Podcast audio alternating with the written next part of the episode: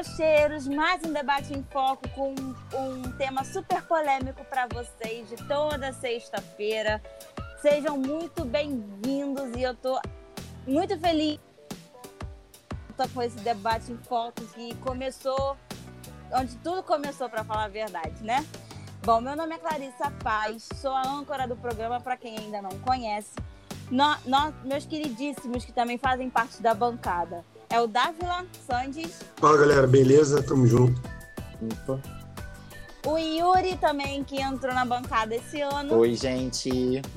Boa noite. Nosso querido também Paulo Hilarindo, que também entrou na bancada esse ano. Olá, pessoal, boa noite.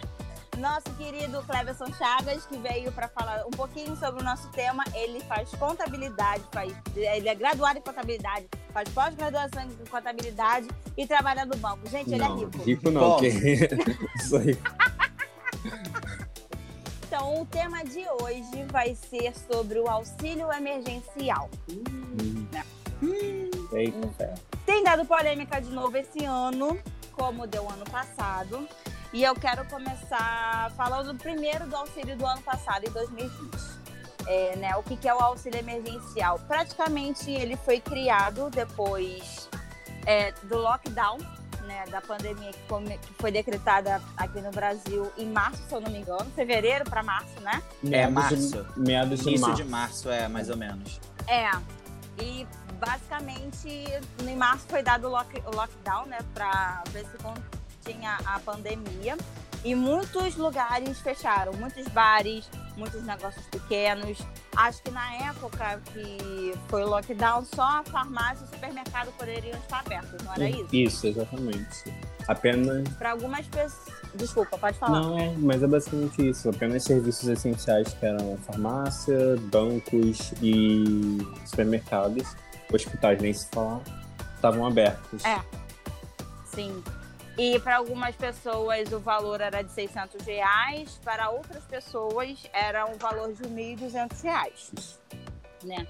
Só que tu começou começou errado, né? Porque ele foi liberado para pessoas que realmente necessitavam, que tinha seu próprio negócio e teve que fechar por causa da pandemia, mas também teve pessoas que não mereciam, que no caso não eram vereadores, eram políticos que já têm um, um salário extremamente alto e receberam esse, essa ajuda do governo. E eu queria saber o que vocês acharam desse, dessa questão, que a gente vai continuar sobre esse assunto e vamos depois pro, pro auxílio desse ano. Posso? O que, que vocês acharam desse, dessa questão do pessoal que não precisava receber, receber? Deixa eu só fazer um aspas aqui rapidinho. É, é, Tá. Eu vi aqui, pelo que eu vi, é, o valor no início era 600 reais e era 1.200 para mães de família, né? em Isso, que, exatamente. Isso. em que, não, que bancava a família toda. E aí elas recebiam 1.200 e foi isso por seis meses. Aí depois baixou para 300, não foi? E aí as mães de família recebiam Foi. 600, era sempre Isso. o dobro. Exatamente isso. Tá, então tá. Mas não eram só as mães de família. Os pais que criavam seus filhos sozinhos, ou seja, tinha que ser responsável Pela sozinho. família, né? Isso aí. Sim, entendi. Então, E pode. Não, Pode então, falar. começando que é um absurdo, né? Não tem. Não há palavras para descrever tamanha ignorância do ser humano, de quem não necessita, não necessitava é, receber isso recebendo. E vão pagar esse ano, né? Porque eu não sei se vocês viram, é só, só um aspas aí para falar desse ano, mas vamos voltar pro ano passado, que quem recebeu indevidamente não vai receber novamente, obviamente, e vai ter que pagar no imposto de renda. Todo o valor, Ah, Sim. é? todo o valor é recebido de forma ilegal. Gente, uma, ma- uma. Acho que é uma maneira. De punir, boa né? Para as pessoas devolverem esse dinheiro que não precisavam. É, mas o maior problema é que o cadastro em si no ano passado foi muito falho, sabe? Porque qualquer um poderia se cadastrar lá, tendo qualquer dado. E Sim. tem uma, uma regra muito específica do de como você se enquadra para poder fazer parte do, de ser um beneficiário. Uhum. Então, a maioria das pessoas que são autônomas, elas não declaram imposto de renda porque elas se enquadram na parte da isenção, porque elas não têm a renda necessária mínima para você ser obrigado a declarar. Então, essa daí que é a, principal regra viés que todo mundo deve se cadastrar. E tem. Como autônomo, né? Exatamente. E tem muito autônomo que às vezes ganha muito mais do que 28 mil. Um empregado CLT, né? Isso, muito mais que um empregado CLT e ainda assim recebia o, o auxílio emergencial, mas ele é autônomo, ele não trabalha, não tem vínculo empregatício com ninguém. Então, e um outro ponto também, rapidinho, para ir nesse embalo, eu hoje vi uma reportagem também, que eu até mandei pro, pro Cleverson, né? Que eu sou ex-funcionário do Banco Itaú, saí em dezembro, o Cleverson continua lá. E o banco demitiu, isso teve até um comunicado interno ontem, não foi, Cleverson? Foi. E foi, hoje que foi. saiu na mídia, né? Isso. A CNN, que, que inclusive divulgou, dizendo que eles demitiram em torno de quantos funcionários? 50 funcionários. 50 estavam recebendo. funcionários é, que estavam recebendo o auxílio de forma indevida, sendo empregados do próprio banco. Não sei como eles descobriram isso, tá? E eles não demitiram por justa causa. Mas é uma forma de punir também. Inclusive, Sim. todas as empresas deveriam fazer isso. Eu Muito fico bom. impressionado como é que o cara consegue meter esse, esse migué, mano. Eu me impressiono. Porque É. qualquer coisa que você vai tentar fazer na tua vida é uma burocracia do caramba. O dado sempre bate. É uma problemática do caramba. Aí o cara que é vereador, com tudo declarado lá na justiça tal, todo mundo conhece o cara. O cara ganha 15, 20 mil por mês, pega 600 conto. Caraca, é um desgraçado, mano. É um cara que Então, Mano, a, a vida tem que cobrar desse cidadão. Não é possível que vai passar impune assim, eu, pega o dinheiro e vai embora. Ah, eu Brasil, concordo muito com isso aí que você falou. Porque é impressionante mesmo isso. Mas o cadastro ele foi muito falho porque o governo, numa tentativa de ser simpático com a população, ele fez um sistema muito falho, que você poderia imputar qualquer informação. E essa informação não era uma informação cruzada. Então já começava por aí, entendeu? Você poderia declarar Uhum. qualquer coisa. Independente, o, ele, o sistema não fazia o rastreamento, entendeu? Entre CPF, órgão. Na verdade, eu acho que nem o governo nem quis ser, tipo, legal, não. Não só isso, mas eu acho que foi tudo tão feito às pressas, é, com tanto é, Falta de zelo. né? pressão, né? Falta de zelo, pressão.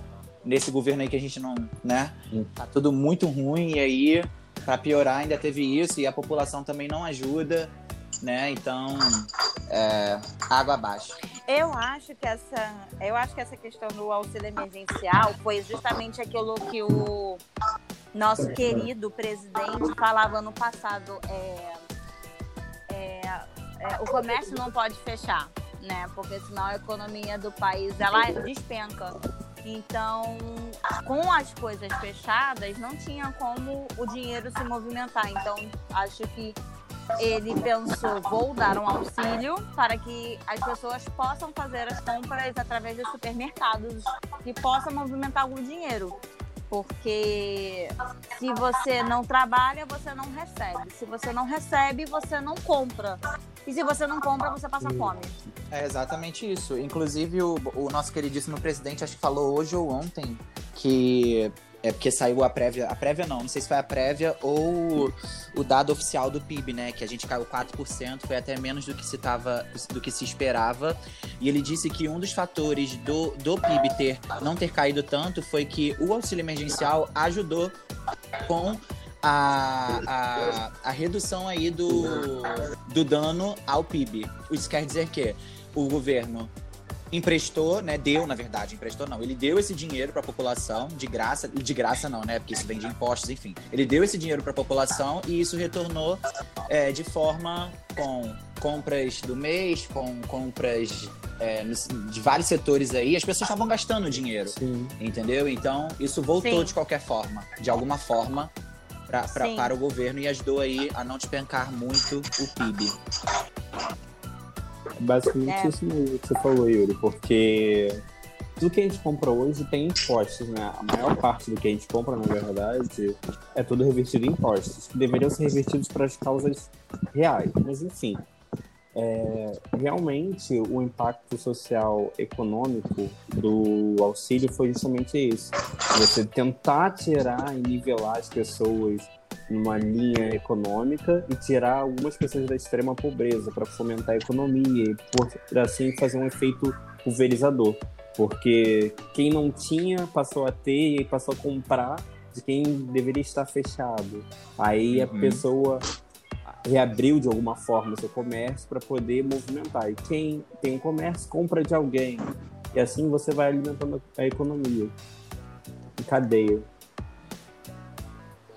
É, porque, assim, é, se eu não me engano, pode me corrigir se eu estiver errada, tá? É, se eu não me engano, os impostos que a gente paga deveriam ser convertidos pra gente, Sim, né? Pra gente que eu falo assim, é, benefícios no dizer, caso. os benefícios, no caso, o auxílio emergencial é um benefício de extrema importância no momento que a gente vive e eu não sei se mil, de 600 ou 1.200 as pessoas conseguiram é, não sair da extrema pobreza, mas conseguir sobreviver. Porque ano passado, se eu não me engano, as coisas estavam muito caras. Sim. Mas eu acho que Então- esse ano tá pior. Então, aí que eu quero chegar, porque assim, é, se ano passado teve essa questão do auxílio emergencial, é, Cleves, eu não sei se você vai conseguir me responder. É, a questão da, do impacto do auxílio na economia do Brasil ano passado, foi positivo ou negativo? Foi relativamente positivo, tá? Infelizmente, seria uma coisa que não deveria ser visto como positiva pela forma como foi feita, mas foi realmente positivo por causa justamente disso, que como você tinha pessoas que realmente não tinham de onde tirar renda, ou por não trabalharem, ou por, sei lá, viverem exatamente na linha da pobreza, você dando um fomento para que essas pessoas tenham alguma fonte de renda para, sei lá, comprar uma cesta básica, comprar insumos essenciais, você alimenta e injeta dinheiro na economia. Só que o maior problema em relação a isso foi que a inflação estava muito alta. Isso fez um impacto nos produtos. Com, com as pessoas tendo mais acesso, o que, que acontece? Aumentou a quantidade de pessoas que tinham renda para comprar. Isso au- aumenta uma demanda de mercado. Com o aumento da demanda, faltavam insumos para as pessoas poderem comprar as coisas. Faltavam vários produtos. E isso dava uma alta nos preços. E com a inflação alta, a nossa moeda desvalorizou. E isso aumentou a taxa de exportação. E eu não sou economista, tá? Eu só li uma matéria para poder tentar explicar isso um pouquinho. Nossa, mas pensei que você já fosse PHD depois dessa Não tem problema. aí, realmente. Então, Ontem, a alta. on- Pode falar. ontem saiu uma matéria no Globo até falando dos impactos que o auxílio causou na economia entre os trimestres, né? Uhum. E aí mostrava que, por conta daquela notícia que o Brasil tinha saído das 10 maiores economias do mundo. Aí mostrava que no primeiro, segundo trimestre do ano foi só queda, e aí conforme veio o auxílio, o PIB deu uma melhorada no, no terceiro trimestre do ano, e aí no quarto já deu uma melhorada, mas nem tanto. Então já, como aí vão ser analisados os impactos já no primeiro trimestre desse ano, no final dele, de que teve uma queda muito brusca de, de novamente fechar empresas, fechar coisas. Vão ter lugares que não vão voltar, vão ter estabelecimentos. O centro do Rio de Janeiro mesmo está completamente vazio, completamente abandonado e não tem previsão certa de empresas voltarem para lá. É, assim, o auxílio e até levantando um ponto, tipo, questão que ele falou, questão que o Leverson falou sobre os dados. A minha mãe mora com a minha irmã, de 14 anos, eu moro com ela. Quando eu fiz o, o negócio dos dados dela para receber o auxílio, ela não tem nenhuma comprovação de renda, que ela não trabalha, e eu botei só ela e minha irmã. E aí, tipo, ela, em vez de receber os 1.200 reais por ser dona de casa, é, sustentar a casa, recebeu 600 o tempo inteiro. Entendeu? Então teve muita confusão. Teve gente que foi na auditor, é, ouvidoria do Defensoria Pública para resolver isso, porque não estava conseguindo fazer o cadastro. Foi muito conturbado essa época, até porque os aplicativos na época também deviam estar sendo feitos naquele momento, com poucos testes, pouco suporte, poucos servidores para aguentar quantidade de pessoas utilizando, um caos. Então, isso daí dos aplicativos realmente é muita realidade, porque o que, que acontece? Eles tinham uma proposta, se não tivesse tido a pandemia, de que era liberar os saques do FGTS. Eles já estavam fazendo um aplicativo, um servidor dedicado para isso. Só que a partir do momento que você tem a pandemia, você tem que criar uma outra plataforma para poder fazer esse processo. E aí, quando você cria uma plataforma e tem que ser uma coisa urgencial, você não coloca, você não faz testes. O teste foi exatamente no momento que eles já divulgaram a plataforma para colocar. E o servidor que era para fazer os saques emergenciais do FGTS ou de aniversário foi dedicado para isso. Só que aí chegou um conflito, que chegou no ponto que precisava fazer os saques emergenciais também. Então você tinha um servidor para fazer todo esse processo para cadastrar uma base enorme de clientes, para ficar em simultâneo com uma outra base de clientes e todo mundo demandando dados, informações e tudo mais, e isso dava um colapso. Você tem um aplicativo que não funciona, em que estava em fase de teste, tudo isso fazendo, funcionando junto. Óbvio que não ia dar certo. Óbvio que ia ter erro, tanto em cadastro para quem precisava, tanto em cadastro para quem não precisava, que acabou conseguindo, e por aí veio essa parte do, do, do conflito. E no que você falou do quarto trimestre, houve um impacto negativo no PIB, porque eles reduziram o valor do auxílio emergencial. Foi para 300 reais e para quem é mãe de família ou pai de família, para 600, o valor dobrado. Para esse auxílio de 2021, pode se esperar pior ainda, porque o valor foi reduzido está reduzindo o poder de compra das pessoas, sendo que os preços estão exorbitantes. Você não consegue, com os mesmos 300, 600 reais no mercado, fazer um, uma cesta básica decente. Você compra só o grosso. Você compra o básico do básico. Entende? E aí que, que vem só uma questão é, rapidinho, né? É, até o que tem até essa, essa, essa, essa pergunta com afirmação que eu vou fazer aqui na pauta. É, o que, que dá para fazer com 250 reais, que é o valor do novo auxílio, não é isso? Ou é 250, é mas deixa essa pergunta para quando a gente for para o auxílio 2021. Tá? Ah, tá bom. É, com um corte do. É, Cleverson, com um corte do. Do auxílio ano passado. Quem estava tentando se manter foi para a pobreza e quem para baixo da linha da pobreza, mais ou menos, ao ponto de, de gente ir pro, morar na rua. Sim. Isso aconteceu muito até porque, na, enquanto essa semana a gente estava conversando sobre, e eu acho que foi o Davi e a Natasha que comentaram que foram, a, ou o Paulo, não lembro, que foram abordados por pessoas moradoras de rua falando que tinham ido para a rua porque o auxílio terminou e não teria como pagar luz, não teria como pagar é, aluguel, é, aluguel, compras do mês, e tudo mais. O que a gente pode esperar para esse ano? A gente pode esperar uma, uma relativa melhora se o auxílio perdurar até o final do ano. Mas se for só como eles estão pensando, quatro, quatro meses, meses, só vai dar um equilíbrio bem razoável de contas. Não vai servir para muita coisa. Porque quem vai. Com 250 reais, a pessoa vai pensar em comprar o básico, o essencial. O alimento.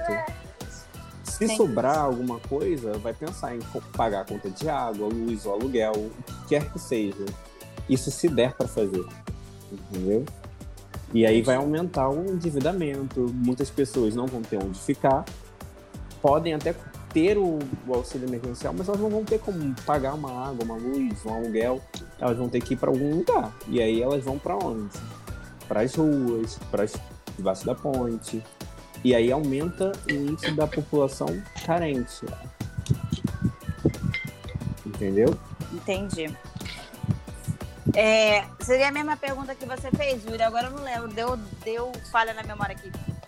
Então, não, eu perguntei o seguinte: é, o que que se dá para o que que dá para se fazer com 250 reais por quatro meses com vamos com deixa eu ver aqui quanto tá o quilo de arroz quem foi a última pessoa que comprou arroz aí no mercado sabe dizer Tá. O quilo de arroz depende.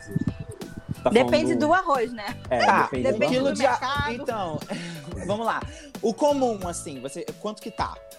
Peraí, vamos, vamos olhar na internet? É mais fácil. Porque, porque geralmente a pessoa não vai lá e compra um quilo só de arroz. Ela compra um, um É. co- Quilo. Ela compra um, Compra um um quilo saco de arroz, meio quilo de feijão. e Tá, o arroz aqui que eu vi tá em torno de 6 reais o tio João.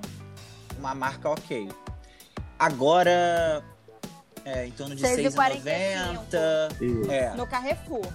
Olha eu Carrefour. fazendo o merchandising do Carrefour. Carrefour pagar nós! Então, então, assim, o que que dá pra se fazer nas condições que a gente tá de inflação hoje no Brasil com 250 reais? Vocês têm que lembrar que não é um quilo de arroz que vai comprar ainda, tá? Isso, sim, é. Bota aí quantos? 5 quilos? Depende do tamanho da família. A família média hoje numa casa, geralmente Bota tem aí três filhos? três filhos. Dois filhos. Não, dois filhos, Porra, dois três filhos. filhos? Pai, mãe, dois Bota dois filhos. filhos, dois filhos. Dois mundo filhos, junto. três Três filhos, isso filhos, aí é média de interior. Então, É. mas em média, mesmo na cidade grande, hoje, numa casa tá vivendo mais ou menos umas seis pessoas. Umas cinco, seis pessoas, isso. Aqui em casa. É isso aí. Eu moro com os meus pais no caso, aí eu tô casada com o Caju. Lu né? e o, o E tem o meu pequenininho, que, que por sinal meu pequenininho está comendo comida. Então, então bota aí seis pessoas. Seis pessoas, vamos colocar que fossem, sei lá, 10 quilos de arroz aí por mês. Quanto que dá isso? Deixa eu só fazer essa conta bem brevemente aqui para poder ter uma noção. Se um quilo... 66 e 50 Isso. e 45 Isso. mais ou menos. Ah, aí Isso, você é- bota aí 10 quilos de feijão ou 5 quilos de feijão. Enfim, o que que dá para se fazer nas condições de 2021 no Brasil Só dá pra comprar o arroz. 250 reais? Só dá pra comprar o arroz e feijão e uma carne bem barata. Nem pode ser mais considerada de segunda, porque até de Carne? segunda tá cara. Exatamente. Carne não. É, Que? A gente já vai pro Muito embutido, tá já assim. vai pra linguiça, frango, que é mais barato. Ah, tá. Sim. Então, mas as carnes mais baratas geralmente são frango e tudo, e linguiça e tudo mais. Mas ainda assim, já está caro. E assim, falta. Isso daí não compõe a cesta básica, porque ainda falta verduras e tudo mais. Né? É. E Acho que até uma cesta básica hoje tá bem cara. sim. Eu vi, eu vi uma cesta, cesta básica básica é o sendo vendida tipo auxílio. 200 reais. É, quase valor assim. E aí, Isso aí. tipo assim, o que, que tem na cesta básica? Existe uma lista de Café, itens que formam uma cesta feijão. básica brasileira. São óleo, é, farinha, é, macarrão, é, feijão, arroz, tem alguns itens de limpeza Açúcar, também, açúcar. Sal e café. Café. E aí você só se mantém com isso, cara. Você mantém, tipo, tenta desenrolar para comprar duas e manter um mês ali numa família grande, uma numa família menor e comendo racionado. Você não escolhe o que comer, Sim. sabe? É, é, aumentar a pobreza, a miséria no país, a situação tá tão crítica, tão crítica o aumento disso tudo que na reportagem que eu estava vendo, falou que o Brasil não vive um, um- um problema desse há 24 anos. Então a gente está tipo retrocedendo no tempo para um momento onde o Brasil há 24 anos atrás vivia, onde a dificuldade era gigante, entendeu?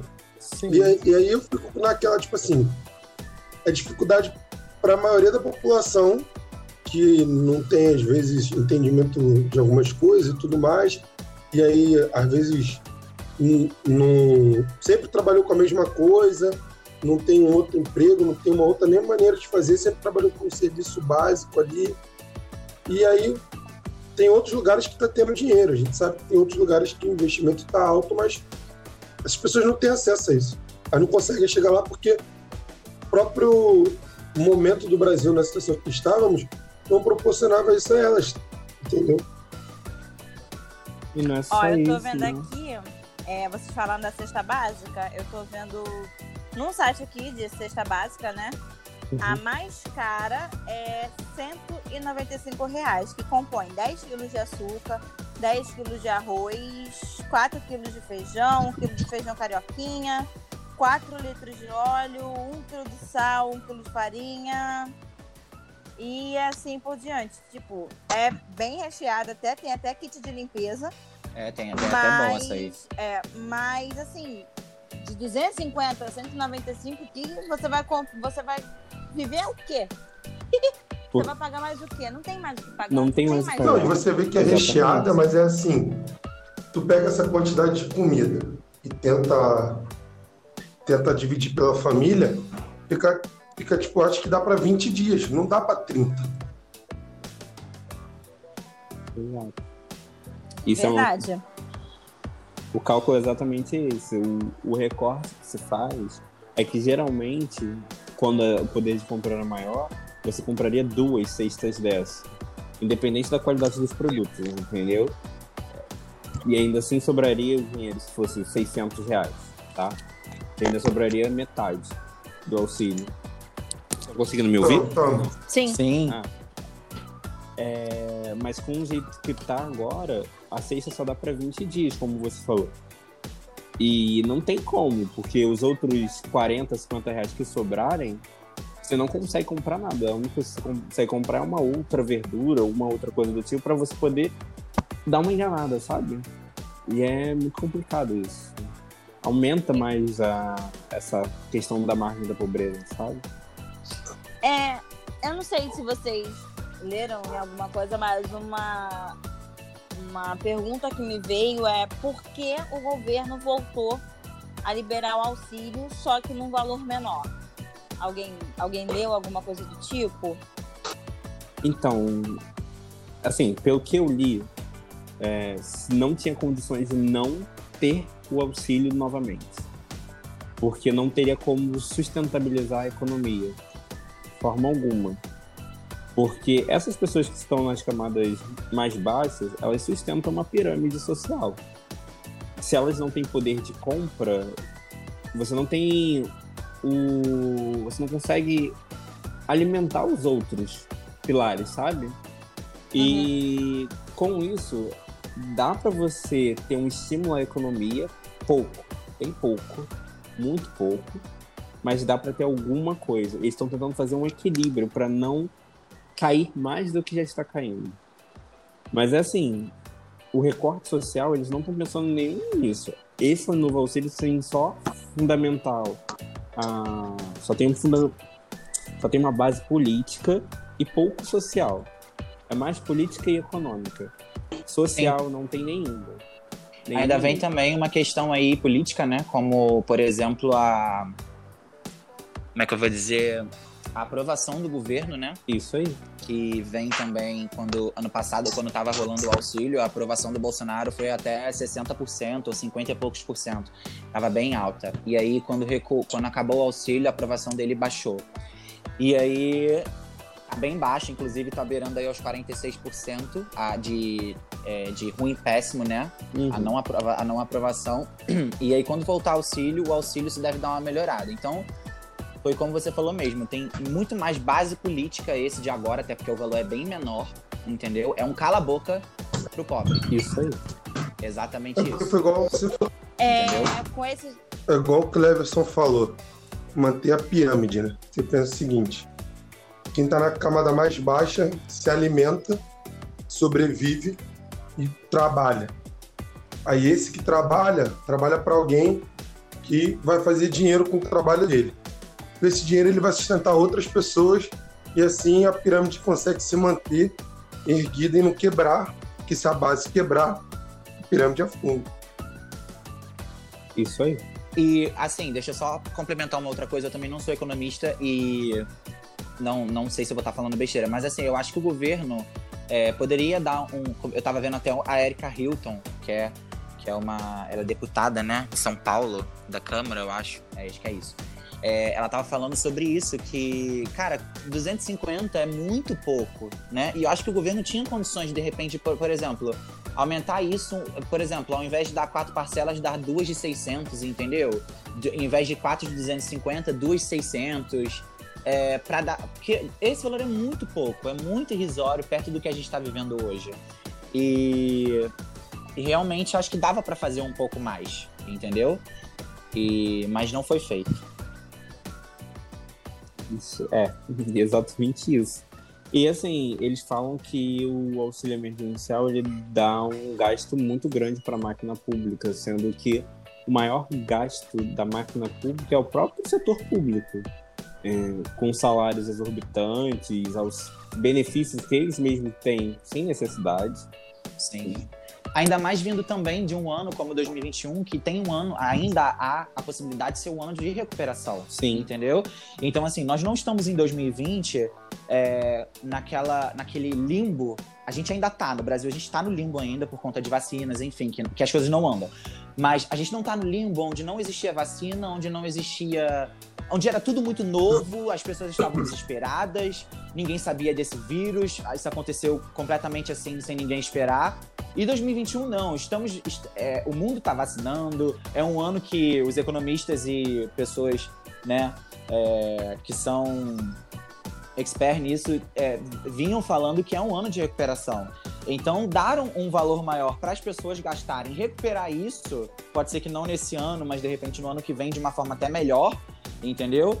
É, acho que dava para acontecer e infelizmente o governo não, não, não abriu mão disso e vai dar aí 250 reais para pessoa comprar mais uma cesta isso, né? Brasileiro que trabalha tanto. É mais que isso, porque. Fala, é... fala, Clarice. Desculpa, fala. Fala. Eu não sei se e, é, essa parcela, né, de ah, dá 250, dá isso, ou oh, 250 mais, dá os 600 em dois meses, não sei quanto, três meses. Eu não sei se isso ajudaria, porque da mesma forma que no ano passado teve uma galera que recebeu 600, outra galera que recebeu 1.200, não merecendo, e eu vi gente comprando televisão com esse dinheiro, vi gente comprando uma porrada de coisa com esse dinheiro sem necessidade nenhuma. É, o povo hoje, se recebesse, se, se recebesse né, esses 600 reais em dois meses, não saberia o que fazer também. Ia gastar com besteira. Entendeu? Ah, eu acho que não, Clary. Eu acho que não. Sabe por quê? É... Cara, a gente. Eu não tô numa situação em que. de extrema pobreza. Eu acho que você também não tá. Então, assim, eu acho que essas famílias que realmente estão precisando desse auxílio, as pessoas que estão realmente precisando, tá? Elas vão saber sim com que gastar, tá? Porque as pessoas estão realmente passando fome, passando necessidade, é, pedindo, indo pra rua sem ter onde ficar, como vocês mesmos disseram, por conta de não poder pagar aluguel, não ter, não ter dinheiro para nada, entendeu? Então eu acho que sim, é, elas saberiam o que fazer. Essa galera é... que, tipo, igual a Clarice falou, comprou TV, o caramba, com dinheiro, né? mas também meio que fomentaram a economia.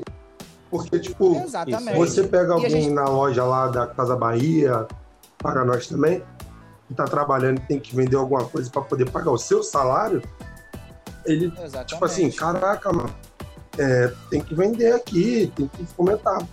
O que, que eu também penso que é a questão do, do auxílio, da questão de seu ano de recuperação, igual você estava falando, Yuri mas recuperação para quem? Porque o Brasil parece que está numa outra dimensão. Está numa dimensão completamente absurda, é. onde tem estado todo quebrando, tem vários estados com os hospitais enchendo, abarrotando, as pessoas brigando para não ter que ficar em casa, porque, ah, não, isso aí é, é lá em Manaus. Aqui no Rio tá tranquilão, igual o governador atual, que nem sei quem é, falou que não, aqui tá pique Europa. Aqui nós tá Agora, isso se não chama. Tá, irmão, não tá. É que você tem uma condição melhor do que então... do outro país, do outro estado. Entendeu? Então fica difícil de a gente achar que tipo, o Brasil vai se recuperar. Os outros países, beleza. Cara, mas cara... era para acontecer, mas a má administração do governo, até em vacina, que é a única saída pra gente sair dessa merda que a gente se encontra, o governo é completamente incompetente, vacina entendeu? Toda porque bateu então dá pra sair. Aí já não tá dando mais pra ficar dando de maluco. Então, não, Exatamente. Cara, vou te dar Mas uma, existe, uma previsão. Existe. Vou te dar só, rapidinho, Cleverson, deixa eu só contar aqui rapidão. Vou te dar uma, uma um, um, exemplo rapidão. Os Estados Unidos vai bater 100 milhões de vacinados já já. O Biden tinha uma meta de vacinar toda a população até julho, a população adulta, né? Porque as crianças não estão recebendo vacina. Agora ele já diminuiu isso. Ele já diminuiu para maio. Todos os adultos vão ter recebido uma vacina, alguma dose da vacina da Covid até maio. Então, assim, é o governo são os nossos representantes, que o Brasil não tem. Mas não é isso, é porque o que acontece? A gente está num cenário que todo o viés da pandemia é um viés político, não é um viés social. Tanto é que os nossos governantes, eles não estão preocupados com a população. Porque nós temos um presidente que, querendo ou não, ele é a voz que todo mundo escuta, etc e tal. Mas assim, não estou falando que segue. É uma voz que parece que as pessoas acham que é o que manda. E não é bem assim que funciona. Os estados têm uma certa autonomia, mas eles não têm total autonomia. Porque se eles tivessem total autonomia para fazer o que bem entendesse, isso aqui não seria uma república federativa do jeito que é. É diferente dos Estados Unidos, que cada estado tem uma autonomia certa, maior do que o que a gente encontra aqui no Brasil, e eles podem tomar essas providências. Mas lá eles têm uma figura representativa no governo central, que então, é o então, é Biden. É isso. É isso. O Bolsonaro, é, ele não tem uma figura centralizada, porque ele já conseguiu desavença com quem ele deveria ter amizade, e com quem ele tem amizade, é óbvio que ele não vai ter uma política de acordo. Tanto é que a primeira coisa que ele fez quando São Paulo quis começar a vacinar antes do governo federal foi dizer que não podia. Como não pode se você tem ali um processo, você tem um insumo, você tem um instrumento para poder fazer e prevenir, se São Paulo não faz a vacinação, São Paulo é onde está a maior base econômica do Brasil. Se São Paulo realmente para, quebra, o que, que acontece? O Brasil quebra. Exatamente. Acabou. Então, a política de lockdown e ter vacinação é uma coisa que tem que ser efetiva. Só que você ter um representante de uma nação que diz que faz escárnio em relação à vacinação, ao lockdown, ou até mesmo às mortes das pessoas, é uma coisa, sabe, irrelevante, porque ele é o espelho de que muitos brasileiros pensam: ah, eu não vou fazer lockdown porque meu vizinho não faz. Eu não vou me vacinar porque, olha, essa vacina aí não presta. Eu não vou fazer porque o presidente. Não, não vou fazer porque a vacina é da China. Isso. Irmão, teu celular é da China. Porra toda vem da China. Tu não vai tomar Exato. vacina porque veio da China? Ah, eu não. Exato. Uhum. E quando eu me referi ao governo, eu me referi ao governo. É, é, eu tô falando de presidente, né? Uhum. É, essa galera lá de cima. Não tô falando dos, dos estados e nem municípios, não. Porque nós, eles têm autonomia sim, mas, por exemplo, é, o dinheiro vem da onde? Vem da federação. Do governo federal. Então, entendeu? A autonomia até é certa. Uma coisa que eu achei interessante, entendeu? Que, você também deve entender isso. Eu falei assim, cara, vocês pagam IPVA e a pista não é bem feita. Aí tu, sabe, e daí? Eu, como assim daí? IPVA no imposto? O carro? Imposto, Davi? É, você paga o governo e ele usa da maneira que ele bem entender. A taxa é. é. que é direcionada para algum lugar. Então, às vezes a gente pensa assim, não, eu estou pagando imposto e não reverte nada. É porque eles pegam dinheiro, que às vezes é para reverter para alguns lugares, não reverte. Eu estava vendo nessa mesma reportagem os caras estão se preocupando em não, em não, em não, em não ter cortes dos gastos públicos do tipo aumento de salário, é, concurso público, é, essas coisas para dar auxílio. Pra, tipo assim, ó, vamos dar auxílio, mas vamos dar auxílio de forma que a gente não consiga parar o nosso lado. Eles não estão sangrando na pele deles. Eles estão sangrando na pele do trabalhador, na pele de quem vive, de quem é, tenta todo dia, todo instante sobreviver a essa pandemia. Entendeu? Eu não consigo, tipo assim, eu, eu trabalho com diversas pessoas é, na fábrica onde eu trabalho. E teve gente que pegou. Por favor, Dávila, não fala o nome da fábrica que você tá. trabalha, tá? E diversas pessoas lá, pe algumas pegaram e, tipo, foi bruto o bagulho. O cara teve o pulmão 70% contaminado. O cara ficou internado muito tempo. Mas teve gente que pegou 14 dias em casa, 7 já estava melhor, continua a medicação. Então, assim, com o tempo a gente vai entender melhor a doença, vai ter que tomar vacina todo ano, vai ser igual outra gripe, é, que a gente tem que tomar vacina, os idosos têm que tomar. Mas a gente, a gente não consegue ter, tem uma visão melhor, mas não consegue ter visão total dos danos que são causados, até porque é, vários estudos estão sendo feitos que com o tempo o Covid causa outros danos a mais nos corpos. Então, assim, Sim. assim, eu fico pensando, cara, por que, que os caras não, não conseguem ter? Eles não se importam, igual você falou, Cleverson, com a nação. Eles não se importam. Não é igual um país, assim, igual os Estados Unidos. Eles têm a maluquice deles, eles têm a desavença deles, mas eles são relativamente por eles. eles. Com o mundo eles fazem o que quer e com eles não deixa, que a gente é Bandeira americana, 50 estrelinhas é nós. Aqui o Brasil Mas não, mano. O é Brasil, uma o Brasil, o Brasil, eu fico pensando.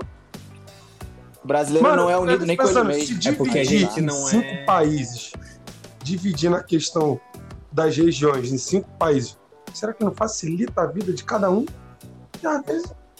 Não facilita, porque os estados que são mais pobres dependem que isso daqui seja um país. Não, mas assim, é, tem estado, por exemplo, eu tava vendo.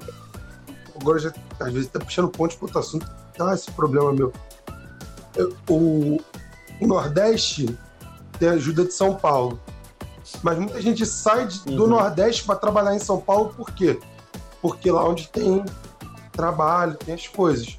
E o dinheiro que é investido lá é porque quando o Nordeste, é, lá anos atrás, era, era tipo polo de chegada de português e tudo mais, ele enviava dinheiro para o Sudeste.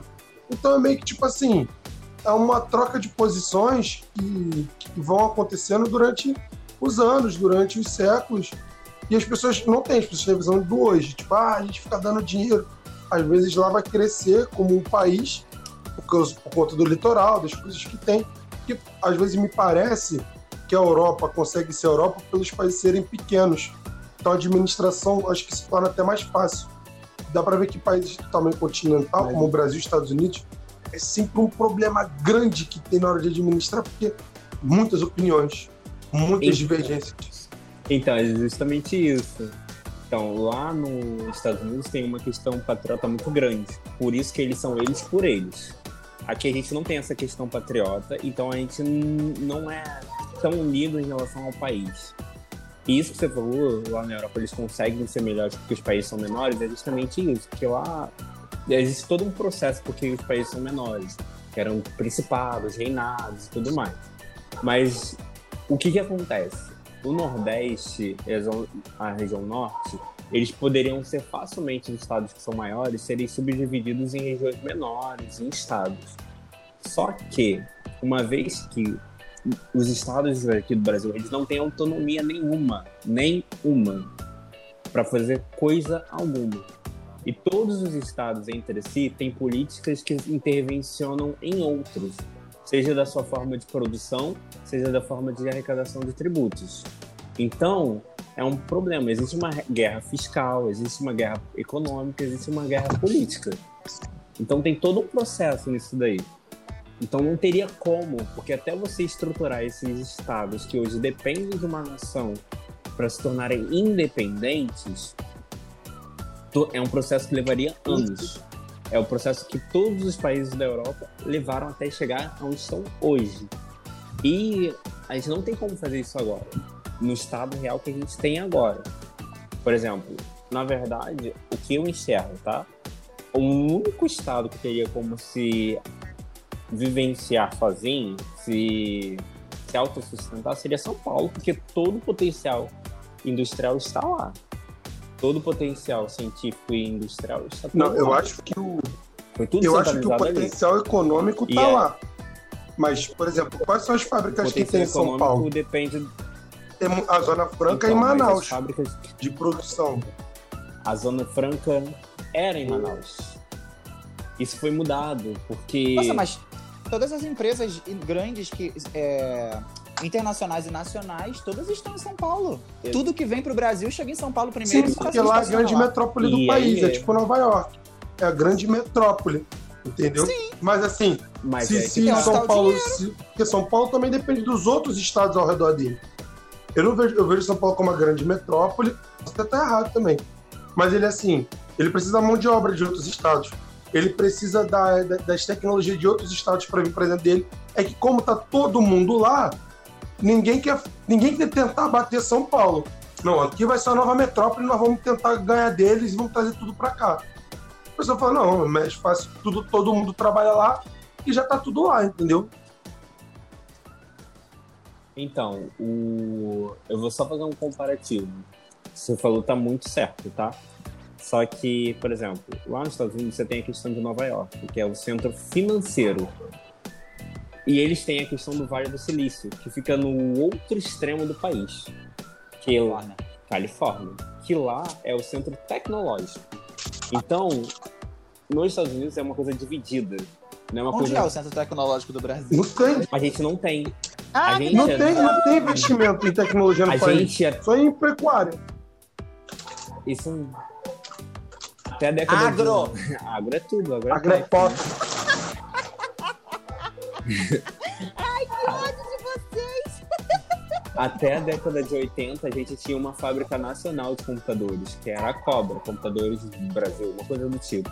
Só que ela foi extinta, porque as políticas econômicas, sociais e tudo mais, aqui no Brasil, não querem desenvolvimento tecnológico. Eles querem trazer empresas de fora para poder fazer. Enquanto que os outros países fazem de dentro para fora. E é assim que você cresce. A gente não investe na gente todo o nosso agro é pra fora. Beleza. O que A sobra gente investe pra outro, gente. né? E é Quando não é roubado. isso aí.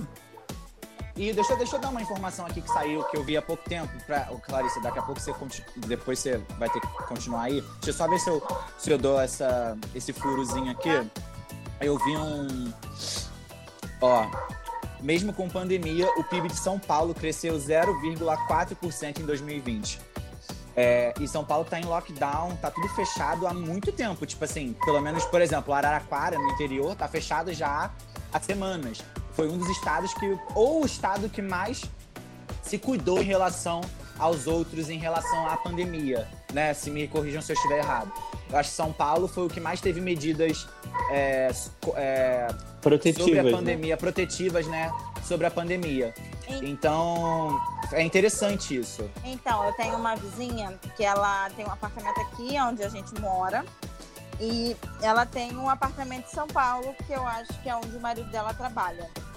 E ela tava comentando comigo que assim, ela tá, não tava querendo mais morar aqui, porque aqui é uma bagunça e que não sei o que, né, né, né. enfim. E ela tava comentando que em São Paulo já tem. Já, já, não é, já não é assim por causa da pandemia, já é deles mesmo que o pessoal que entrega comida, eles não podem subir para entregar pessoalmente a você. Eles, você tem que descer do apartamento para pegar a sua comida e mesmo assim você não tem um contato direto com, com o entregador, porque é como se fosse uma roda. O cara bota a, pi, a pizza, o hambúrguer, seja lá o que for, numa roda, você roda essa roda, você pega e ele pega o dinheiro através de você. Dessa roda. É, mas- então, assim. Mas aí tem que ver em qual lugar de São Paulo que é isso. Porque eu acho que não é, na, por exemplo, Não. na Zona Norte em Brasilândia, eu acho que não é assim, né? É, é tipo não, assim, é o não, centro, até porque agora. São Paulo tem três centros, eu nunca vi isso. Centro Novo, Centro Velho e o centro financeiro lá. Deve ser ali pela, por volta da Augusta, é gigante. daquele município de São, é do município é, de São certeza. Paulo. E São Paulo é um estado muito grande, né? Gente, Hum. mas assim, resumindo, São Paulo é completamente diferente de qualquer, assim, de qualquer outro estado não, mas eu vou falar do Rio de Janeiro, que é onde a gente vive, né? A gente vai pra lá, a gente sente uma diferença gigante em questão sim, de assim, é, de educação das pessoas, sim. é, enfim, de ambiente, de, de aquele jeitinho malandro do carioca não existe lá. Sim. Eles seguem muito as regras, sabe? É, É como se fosse, sei lá, uma Londre, sabe? Uma coisa assim. É. É, mo- É é muito tipo por isso conta mesmo. acho que do, do, do, das, lá, do, do- ali teve muita influência da imigração italiana, da imigração japonesa, que foi para lá trabalhar na época, entendeu? E, Tem aquele bairro na maravilhoso, rural que né? acabou de engravidar, precisou de outras pessoas e trouxeram as pessoas da Europa para trabalhar aqui. Então, tem muita influência desse- dessas educações, pode-se dizer assim. Tudo. E é o que falta pro brasileiro, sabe? Porque esses povos eles Hum. passaram por muitas coisas, sabe? Então, não tô falando desmerecendo o brasileiro em si, mas isso impacta muito no social, no como você age, sabe? Em relação ao outro e em relação a si mesmo. Então, a gente nunca passou por uma guerra de verdade aqui no Brasil. Todos tudo que a gente teve foram pequenos conflitos que foram resolvidos com o massacre da federação contra essas pequenas partes. Lá eles passaram por coisas bem piores. Então, eles sabem como se proteger. E quando teve um grande foco de imigração para São Paulo dessas pessoas, eles absorveram muito dessas culturas, de regras, políticas, educação, hábitos mesmo, sabe? Aqui Interessante. no Rio de Janeiro nem tanto. Eu não tô dizendo que a gente precisa passar por uma Talvez guerra, não. Eu tô precise. falando que algumas situações Ah, algumas situações elas impactam muito em como você age em relação não somente a si, como também para com o outro, sabe? Também o Dória foi malandro, né? O Bom, Dória foi malandro. é, Viu que ia dar ruim e falou assim: vou começar a agir desse lado aqui, 2022 tá próximo. A gente falou tanto que a gente acabou até um pouco saindo do auxílio emergencial, mas enfim. É uma questão que a gente até comentou no começo sobre quem recebeu o que precisava e quem recebeu o que não precisava. Será que esse erro vai, vai se repetir esse ano com esse auxílio emergencial? Eu acredito que sim, minha opinião, porque a base de cadastro já está feita. Então, Então, assim, eu vi, eu vi, eu vi, eu não vi isso não. Eu vi que o Eles governo iam diminuir. É, acho que foram de, 60 tipo, de 60 milhões Isso. de pessoas que receberam. 30. Eu vi 40, mas eu já vi é, durante essa Eu vi semana. 30. Mas é Sim. menor, né, de qualquer forma. Então eles É, vão mesmo. cortar. Vai ter uma. Vai passar a traça. É, vai assim. passar um, um pente fino, vamos dizer assim. É. eu já acho que a forma como eles fazem a distribuição do valor é errada. Eu acho que deveria ser tipo um. Não deveria ser dinheiro, especificamente. Já que é um auxílio para você ter o fomento de insumos básicos, e o básico é a alimentação, deveria ser, tipo um cartão que só pudesse passar em mercado. Porque hoje em dia eu sei que o mercado pode pagar a conta de água e luz. Alguns mercados, não todos, mas eu sei que dá para pagar. Então, Nossa, eu não sabia disso não. tem mercados que pagam a conta de água e luz, sim.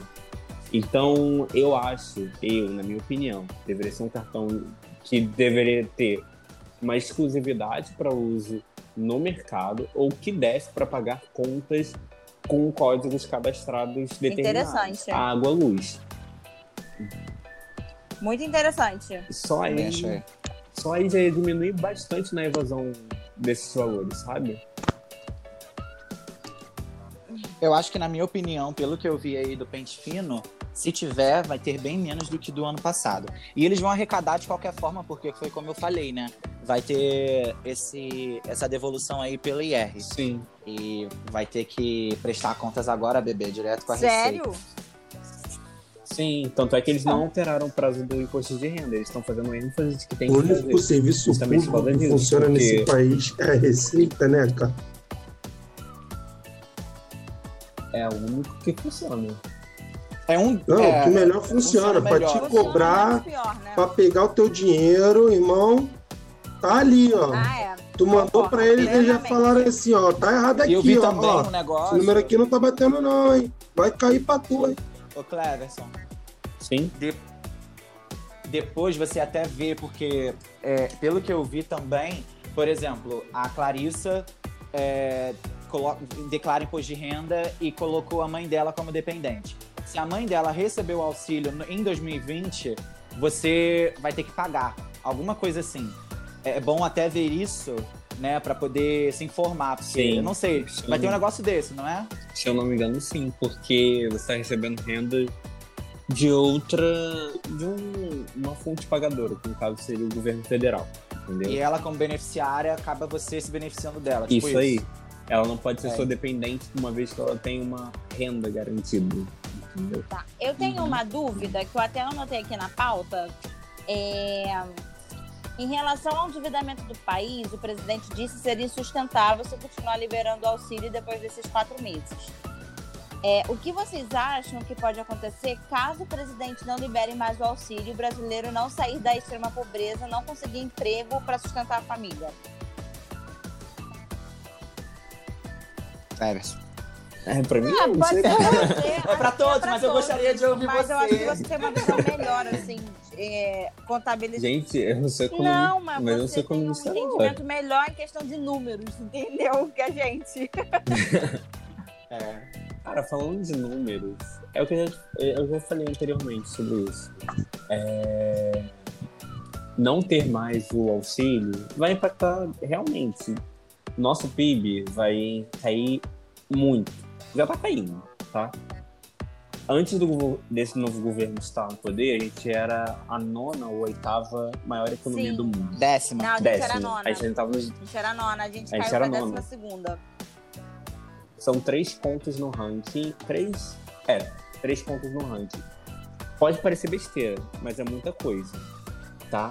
E assim, o PIB cair não significa que a renda vai melhorar, porque se o PIB tá caindo, a renda tá diminuindo. E com uma renda menor, o índice de desenvolvimento vai cair também. Então, isso vai aumentar muito essa questão em relação à pobreza, em relação a ter mais pessoas fechando comércio, porque os que estão ainda abertos estão segurando de uma certa forma. Mas a maioria das empresas que são pequenas ou médias, elas, elas não têm, tipo, um banco ou uma multinacional, uma reserva emergencial, que são as provisões que Uhum. as empresas têm, sabe? E vai aumentar o endividamento das pessoas, que as pessoas podem falar, ah, mas eu só devo, sei lá, mil reais no cheque especial. Mil reais hoje em dia é mil reais hoje em dia. Não é nada, não é nada. Daqui pra frente, se você for pensar, vai virar o quê? Uns três mil reais. E aí, o governo insistindo que as pessoas façam declaração do imposto de renda para poder dizer se elas receberam o auxílio ou não. Tem muita gente que não vai fazer, vai ficar com o CPF cancelado. E as pessoas não se importam com isso. Elas se importam de ter o dinheiro para poder ter o seu alimento ali, o prato de todo dia. E, e você ah, É verdade. fala. E isso. tu- Não, É, não pode falar. Isso pode vocês acham que pode causar, tipo, é, não é bem uma rebelião, mas tipo uma guerra das pessoas que precisam comer, das pessoas que precisam viver. É, um aumento de pessoas morando na rua vai ser muito significante e isso pode realmente acontecer uma guerra em relação a isso? Eu não sei, porque já tiveram várias situações que deveriam ter sido feita alguma coisa pela população. Uhum. Isso eu vendo como pessoa, tá? Tirando meu viés de comprador, bancário, etc e tal. E ninguém fez nada. Exatamente. Eu acho que guerra, guerra, assim, né? é, nesse sentido pesado da palavra, eu acho que não.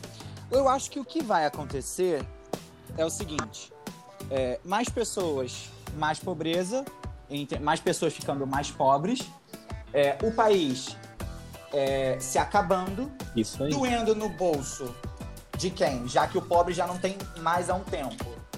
Do empresário grande. Isso vai afe- afetar os empresários grandes e aí sim afeta o governo. O que pode acontecer, de repente, é um impeachment ou uma guerra dos empresários, das pessoas que têm voz, tá? Porque Exatamente. pobre, nós pobres, né? Não temos voz. Não nenhuma. temos voz.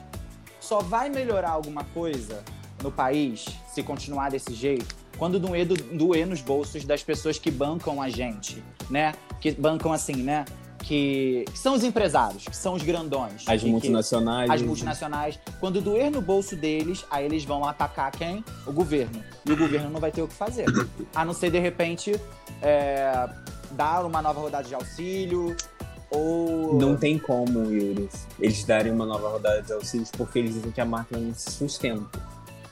Porque o que acontece? Já tá tendo uma, já tá tendo uma evasão das multinacionais do Brasil. A Sony, Isso é fato. Por exemplo, Já vem ela saiu. isso aí. Cara, Ah, tiveram três de carro, a GM fechou não sei o que, a Ford e teve alguma outra aí também. A Sim. Honda também fechou algumas coisas no Brasil. Pra vocês verem, isso daí, ah, você fala, estão indo, mas eles estão indo pro vizinho. O vizinho Sim. que é argentino, Que eles criticam tanto, inclusive. que o governo critica, na verdade, né? E a É, gente, sim. como população, também às vezes critica, porque argentino o brasileiro tem uma certa rivalidade. Só que por quê? Porque as políticas fiscais, econômicas, lá funcionam de alguma forma, estão funcionando. Eles estavam, estão há 15 anos em crise, eles vêm se recuperando. Isso vem chamando a atenção. O Brasil é a maior potência da América Latina. Vamos dizer da América Latina da parte sul. Que Não, mas eu acho que é assim, da América Latina em tudo. sim, Em todo, ao todo. só que ele não é o país mais desenvolvido. O mais desenvolvido era o Chile, que, por causa do que estava acontecendo lá, o povo se rebelou, rebelou e tudo mais. Só Mas que aqui acho que a gente não tem essa prática, sabe? a gente vai pra rua, faz panelaço, mas a gente não tem uma prática mais agressiva, mais incisiva em relação a esses procedimentos. Só vai doer, igual você falou, quando as multinacionais saírem daqui. Eu acho que o Brasil, e o Brasil só é uma potência, assim, em relação à América Latina, vamos colocar maior, por conta do número de população também, Exatamente. que é muito maior. Porque se fosse, por exemplo, é, nós temos 212 milhões de habitantes, tá? Segundo o último índice aí. Se fosse uma, um país menor, nós estaríamos muito pior, entendeu? Então, assim, é isso aí. Eu acho que se, só vai melhor. Se, se isso acontecer, né? Quando o auxílio acabar e a gente estiver numa, num, num caos mais do que está agora, que pode acontecer possivelmente é votarem um impeachment ou, sei lá, as pessoas irem para quebra-quebra no meio da rua. Não seria uma guerra, mas seria manifestações, né? É, como já, já tivemos aqui, poucas relevantes assim, mas tivemos. E possivelmente um impeachment, que eu acho assim mais difícil por conta do, do Centrão, enfim. E também em relação aos empresários, né? Acho que só vai fazer um barulho, um ruído grande quando doer no bolso dos empresários. Vamos ver até onde vai isso. Sim, Não, fala, fala, tem que eu. Desculpa, pode falar. Não, acho que o maior problema nisso tudo aí, de haver uma certa revolta, é porque a gente não tem controle nem medidas protetivas em relação à pandemia. E a gente já tem uma nova variante circulando no Brasil. A vacina que a gente tem é para um vírus do ano passado. A nova variante já está aí, já está circulando. Dizem que é pior. Se houver realmente uma revolta, isso vai aumentar ainda mais os casos. A gente não tem mais leitos para poder assistir essas pessoas, entendeu? E isso vai gerar mais um outro colapso. É, tem tanta coisa envolvida que eu até me perco na hora de tentar, é, de repente, argumentar, explicar sobre um possível é, futuro aí no Brasil, porque realmente tem tanta coisa envolvida, eu, tanta coisa que depende da outra que. Eu, eu vejo é mais a situação forma. que a gente tá aí. Por muito menos, os caras armaram um esquema para derrubar a Dilma e você percebe que não é a movimentação popular que gera isso. É uma movimentação é, fantasma e, Interna. não é fantasma, mas é uma movimentação assim é invisível, a mão invisível de, de, de empresário, de, não é empresário que a gente pensa assim, o médio empresário, não. É gente que a gente não tem nem acesso. São a gente não conhece. Que começa a forçar, por tratados políticos, por diversas negociações, a querer que derrubem alguém. E quem hoje está no poder vai fazer de tudo para ficar. Sim. Não sei como é que vai se reeleger, já que não tem partido. Eu nunca vi a porra do presidente que já vai para o seu quase último ano de mandato sem um partido. Eu fico impressionado como ele não consegue negociar com ninguém. E uma movimentação popular, mesmo que houvesse não teria força por não termos uma nação unida, não temos uma população com uma identificação de união. Não.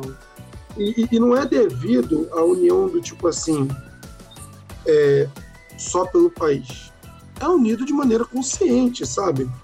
O cara que tá hoje tá falando merda, tá fazendo merda há muito tempo, e tem gente que tá batendo palma e fala que é isso mesmo. E que não, isso é frescura, frescura pra caraca, não tem nada a ver. E você fica tipo, cara, tu tá vendo quanto de gente tá morrendo? Ah, porque ninguém morre mais de infarto, ninguém morre mais de nada, todo mundo só morre agora de Covid. Cara, às vezes podem não ter levantado o número de alguém que morreu de acidente, de alguém que morreu alguma coisa, e porque o que tá em foco hoje é o Covid. Você tá querendo negar isso, sabe? É, a, óbvio que existe a, algumas coisas do tipo, alguém viu, botar Covid para poder enterrar logo, para poder ter uma assistência do governo para enterrar. Isso é fato.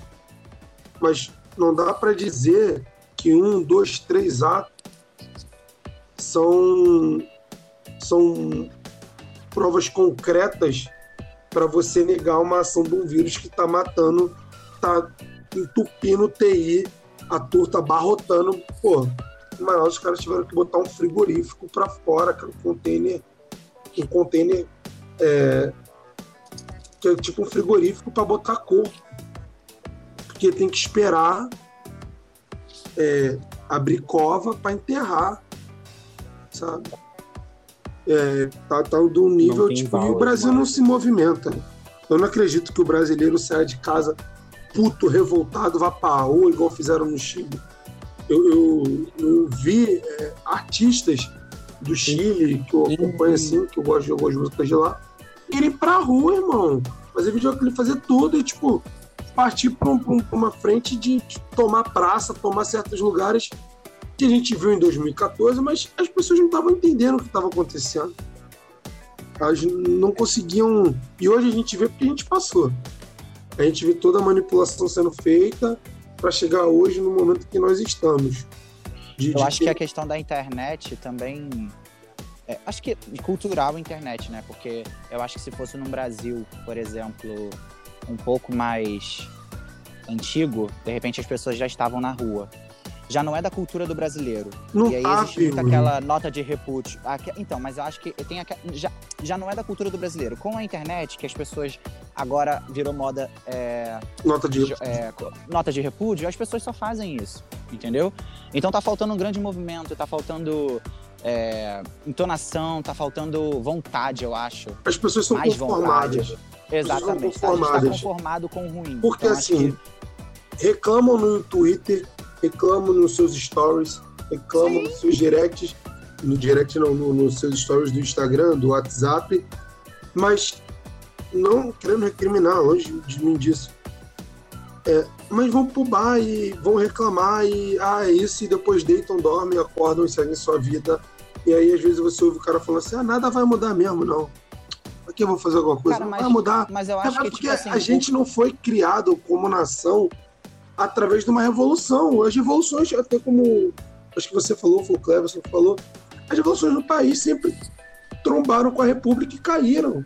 Canudos caiu. Eu não lembro agora, se, acho que Canudos foi no Nordeste.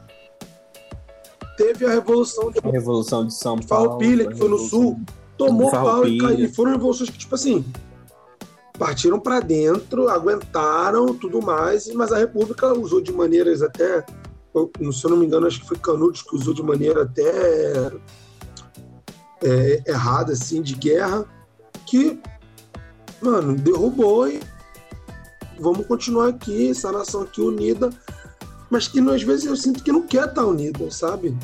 Não quer, o cara do, do sul que- gosta do cara do Nordeste, o cara do, do, do- do Sudeste acha que o cara do Nordeste é burro, cara do Nordeste se sente recriminado, e aí a gente vive, tipo assim, Então, a gente vive num país, é óbvio, a gente vive numa nação, mas uma nação que vive com tantos conflitos internos que parece que são marionetes na mão deles. Bota eles para brigar entre eles e a gente vai aqui, porque é muito dinheiro, cara, que, que, que rola. Pô, o cara meteu uma mansão de 6 milhões, mano.